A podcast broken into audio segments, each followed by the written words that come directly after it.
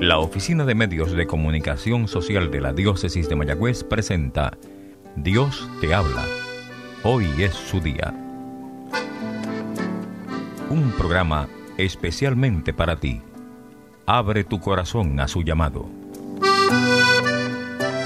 Saludos hermanos en Jesucristo, causa de nuestra alegría y en nuestra Madre la Virgen María.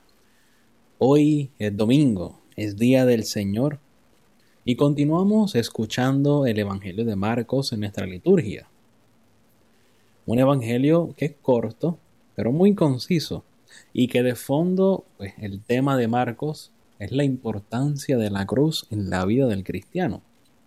De hecho, el modo que Marcos quiere presentarnos el mesianismo de Cristo es un mesianismo precisamente que se entiende desde su pasión, muerte y resurrección.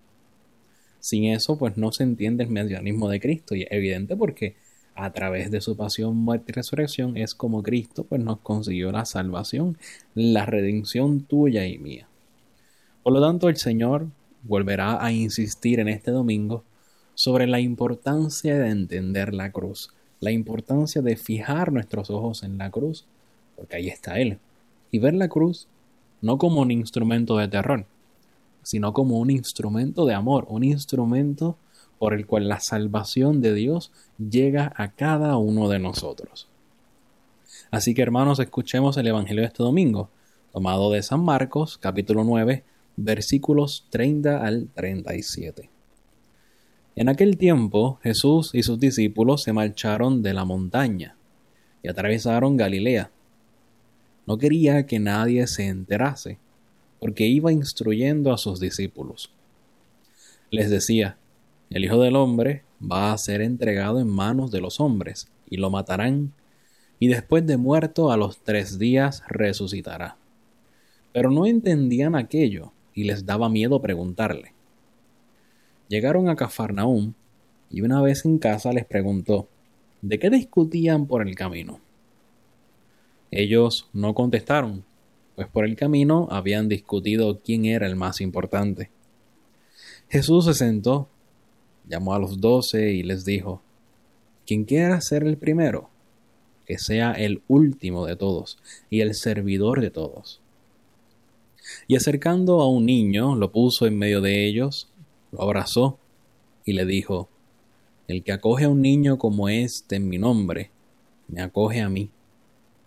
Y el que me acoge a mí, no me acoge a mí, sino al que me ha enviado. Palabra del Señor, gloria a ti, Señor Jesús. Tu palabra me da vida, confío en ti, Señor.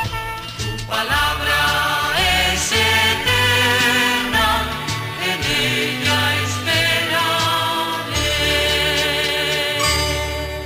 Hermanos, podemos escuchar un evangelio hermoso en este domingo vigésimo quinto del tiempo ordinario. Y fíjate que es un momento especial porque el Señor se va aparte con sus discípulos, quiere estar a solas con ellos, quiere hablar a solas con ellos. Es un momento de una enseñanza sumamente importante, sumamente íntima sobre el mesianismo de Jesucristo. Él, poco a poco, sigue revelando su persona a los apóstoles. Y en esta ocasión, pues les comenta cómo él, qué va a pasar con él en el futuro cómo Él va a dar gloria a Dios. Y es un tema central en la predicación de Cristo y en el Evangelio de Marcos. Y ya vemos que el Señor nos dice, pues, que lo van a entregar en manos de los hombres, que lo van a matar, pero después de muerto a los tres días va a resucitar. Sin embargo, los apóstoles no entendieron ni pío. Estaban más perdidos que un huevisco, no entendían nada de lo que estaba diciendo el Señor. Pero fíjate qué interesante esto. Les daba miedo preguntarle.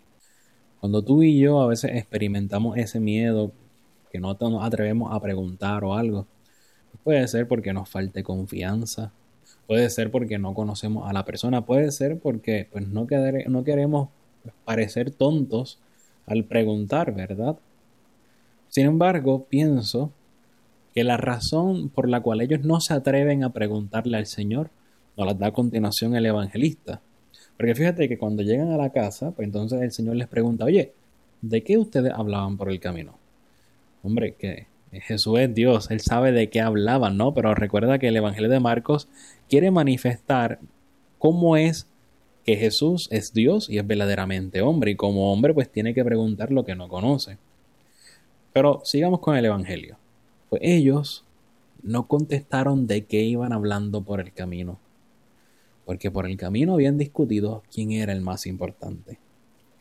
Me hace pensar que por eso es que ellos tienen miedo de preguntarle al Señor, porque no entienden, por eso es que no entienden.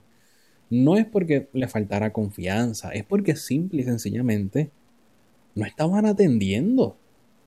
No estaban pendientes a lo que el Señor estaba diciendo. El Señor estaba hablando a unos oídos sordos. Ellos, pues, tenían su mente en otro sitio. El Señor hablaba de cruz, el Señor hablaba de su muerte y su resurrección, y los apóstoles hablaban de quién de ellos era el más importante, quién iba a ser el primero. Fíjate qué semejante tontería. El Señor está hablando de lo más importante que tiene el cristiano, que tiene el discípulo, que es la pasión, muerte y resurrección de Cristo. Y ante ese gran discurso de salvación y de redención que ofrece el Señor, los discípulos se quedan ensimismados en sí.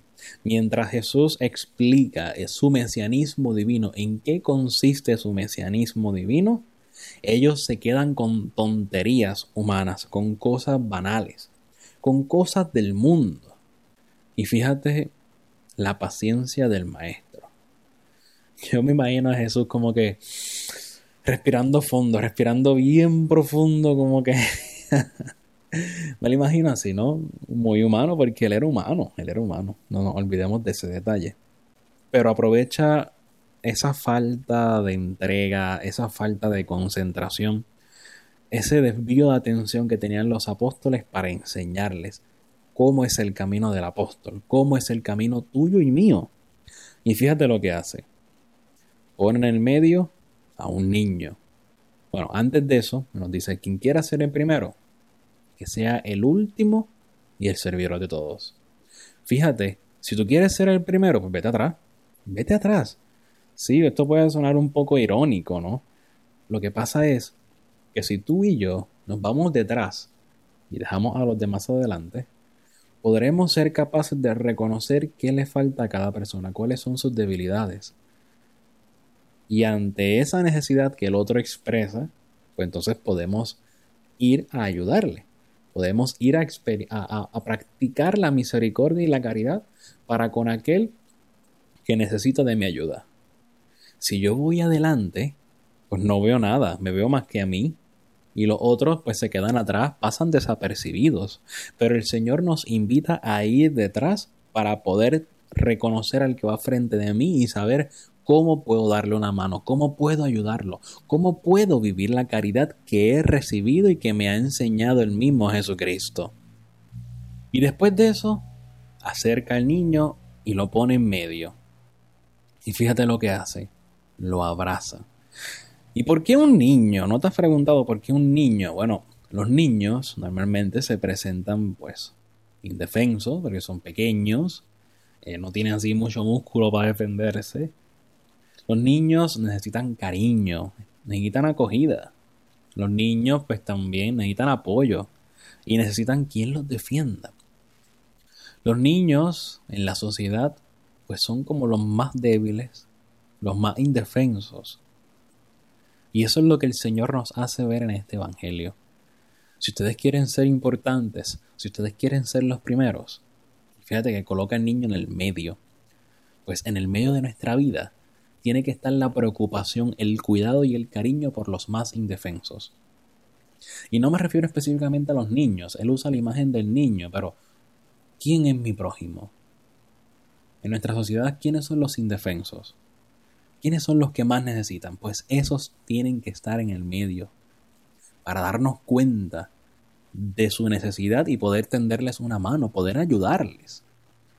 Y fíjate lo que, lo que acaba diciendo el Señor. El que acoge a un niño como este en mi nombre, vamos a cambiar esto un poco. El que acoge a una persona indefensa, débil, humilde como este en mi nombre, me acoge a mí. Y el que me acoge a mí, no me acoge a mí, sino el que me ha enviado. ¿Qué está diciendo el Señor? En la medida en que tú y yo practiquemos la caridad con el otro, la estamos practicando con Dios.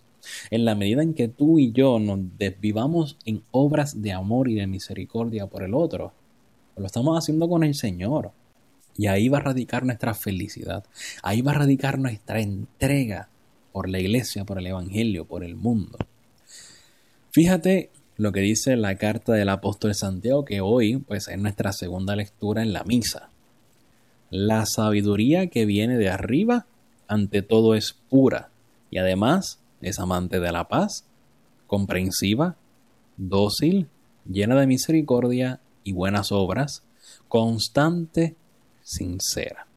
Los que procuran la paz están sembrando la paz y su fruto es la justicia. ¿Cómo es nuestro proceder en la vida? Nosotros obramos concorde a la voluntad de Dios, nosotros obramos concorde a esa sabiduría de Dios que viene de arriba. Pues si es así, nuestra vida tiene que haber pureza, tiene que haber paz, tiene que haber comprensión. Tenemos que ser dóciles, dóciles, dóciles a la gracia de Dios. Tenemos que dar misericordia y practicar las buenas obras. Y eso tiene que ser constantemente. Y con una sinceridad tremenda, que nos reconozcamos capaces de cometer cualquier error y cualquier horror, pero precisamente porque nos conocemos capaces, apreciamos, valoramos y buscamos la misericordia y el amor de Dios. Ojalá y la sabiduría de Dios sea nuestro modo de vivir, nuestro modo de pasar por el mundo, nuestro modo de dejar huella en el mundo, una huella de santidad. Tú y yo estamos llamados a dejar huellas de santidad. Cuando el Señor nos presente la cruz, que de algún modo estará presente en nuestra vida. Yo no sé cómo, yo no sé cuáles son tus cruces, yo más o menos conozco las mías. Pero cuando el Señor nos presenta la cruz, recordemos Estamos participando de su vida. Estamos participando de su misión. Estamos participando de su amor. No nos pongamos a mirar a otros lados cuando veamos que la cruz se va acercando. No querramos rechazar la cruz. Porque si rechazamos la cruz, rechazamos la gracia que el Señor tiene para cada uno de nosotros. Y no puede ser así. No puede ser así. La cruz es lo que nos identifica como cristianos y nos acerca más a Cristo. Por tanto, no tengamos miedo de abrazar la cruz. No tengamos miedo de ser como Cristo. Ahí no hay tristeza, ahí hay alegría. Nuestra alegría recae y se fundamenta en la imitación de Jesucristo. Y Jesucristo actuó, actuó, conforme a la sabiduría divina. Por tanto, ¿cómo vamos a actuar tú y yo en el mundo? ¿Motivados por la sabiduría divina o motivados por la sabiduría del mundo? Que dice, mira, no te involucres con el necesitado. Mira, tú dale más que un peso al deambulante, no tienes que hacer nada más. Pregúntale, no tienes que preguntarle si comió, si no comió. No tienes que preguntarle cuál es su nombre. No te involucres. La filantropía basta, es lo que te dice el mundo. El Señor es muy distinto. El Señor nos dice comprométete, involúcrate, date por el otro, hazte el servidor del otro. Porque en la medida en que lo hagas, estarás amando y estarás practicando la misericordia que has recibido del Señor. Y eso es bien importante. Si queremos imitar a Jesucristo, si queremos practicar la misericordia, si queremos ser verdaderamente el servidor de todos, pues primero tenemos que aprender del Señor. Primero tenemos que reconocer al Señor en nuestra vida e imitarlo. Primero tenemos que dejarnos moldear por ese amor y esa misericordia de Dios, sino cómo vamos a dar a los demás lo que no tenemos. Si queremos compartir la misericordia y el amor de Dios, pues primero tenemos que llenarnos nosotros de ese amor, de esa misericordia de Dios. Así que aprovecha, aprovecha tu semana, aprovecha tu domingo y busca ver cómo el Señor quiere manifestarse su, su gracia y su misericordia.